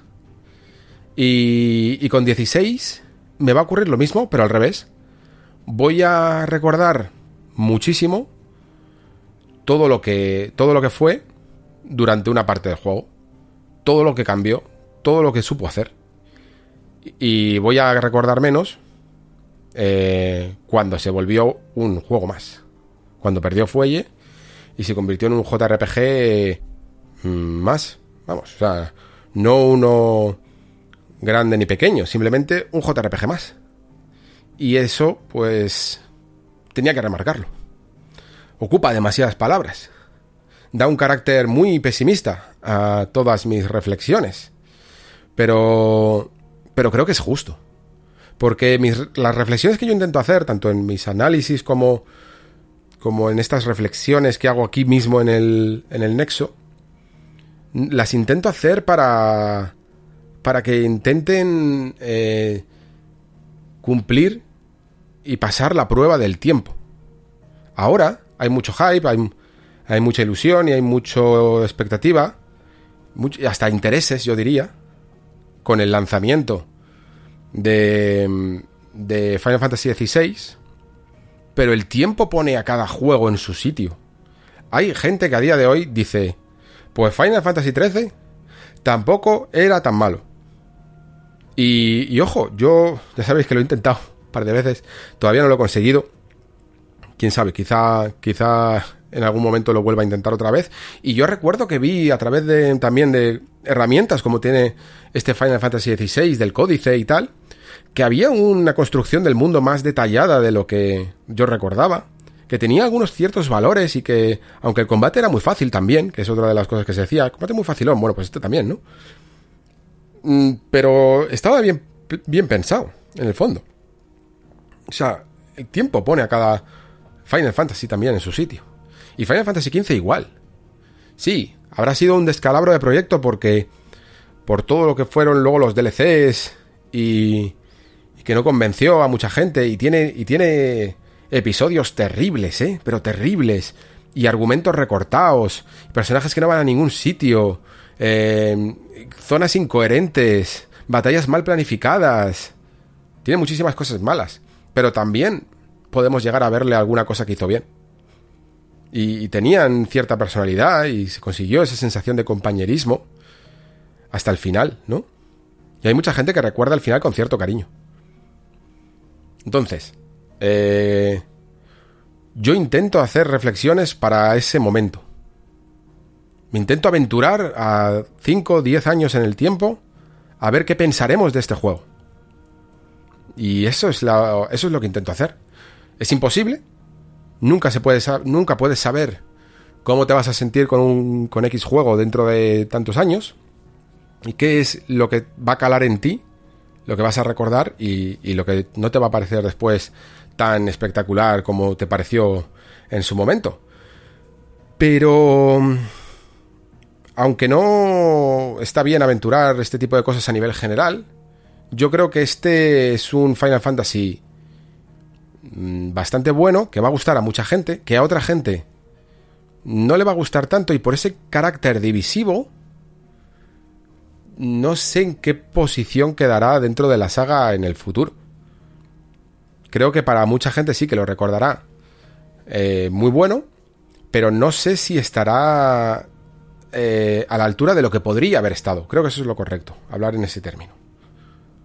Este juego apuntaba, no en los tráileres, no en el marketing, en el propio juego, apuntaba a ser transformador y y conseguir modernizar la franquicia. Y aunque lo ha conseguido, creo que al final no lo ha conseguido tanto como me habría gustado. Esa podría ser un poco la, la conclusión. Voy a recordar a Clive. Voy a recordar a Cid. Y voy a recordar que hubo un momento en este juego en el que se consiguió algo verdaderamente increíble que es una de las razones por las que yo soy adicto a la fantasía, a lo fantástico. Que es ese momento de... No entiendo nada. No entiendo nada, no entiendo este mundo, no, no sé quién es quién. Me estás hablando de un montón de personajes, me estás hablando de un montón de, zonas. Estoy aquí mirando el mapa a ver si me aclaro los conceptos y posiciona cada uno en el terreno y, las ciudades y, que este es un imperio y que la otra es una república y que no sé qué. Y poco a poco, a lo largo de las horas, toda esa información va calando, te vas haciendo las preguntas, el juego te va incitando a hacerte las preguntas, te va dando pistas y vas tú haciendo ese ejercicio de, de aclarar los conceptos y entonces todo mola más. Me encanta ese juego. Ese minijuego que hay en estas historias me alucina. Me encanta que no me trate como a un tonto en el que me lo tienes que explicar todo de había una vez un mundo de eh, dividido entre seis reinos y uno era este y el otro era el otro y este estaba enfrentado con el otro y o que me lo diga en boca de un personaje y sobreexponga como si no hubiera un mañana o como si me tratara como imbécil. No, me gusta que los personajes hablen como en el momento en el que están hablando, dando por hecho que sus interlocutores conocen estos nombres, estos reinos y estas situaciones y yo estoy por ahí pululando viéndolas venir intentando activamente, por ese proceso que os digo, igual que los combates por turnos, eh, de estímulo mental, me gusta tener la mente activa en la ficción y estar todo el rato haciéndome preguntas y pensando y haciendo teorías y pensando quién es este, qué es este, consultando la wiki y de y eso me lo llevo de este juego. Me lo llevo porque lo ha conseguido. Pero lo ha conseguido hasta cierto punto y luego todo lo demás pues ha sido sencillamente una una conclusión, no, no, tanto por lo insatisfactorio de la conclusión, no se trata de si la historia ha terminado mejor o, ha terminado peor, no es, no es eso. Ni siquiera se parece a lo que ocurrió con Final Fantasy VII Remake. Es más bien ese cambio de tono, ese cambio de ideas, ese cambio de estilo, hacia algo muchísimo más manido, que queda mucho más en evidencia por el buen lugar en el que, del que veníamos, ¿no? Así que, mmm, dentro de esa división, tendré, también, por lo tanto, un recuerdo dividido.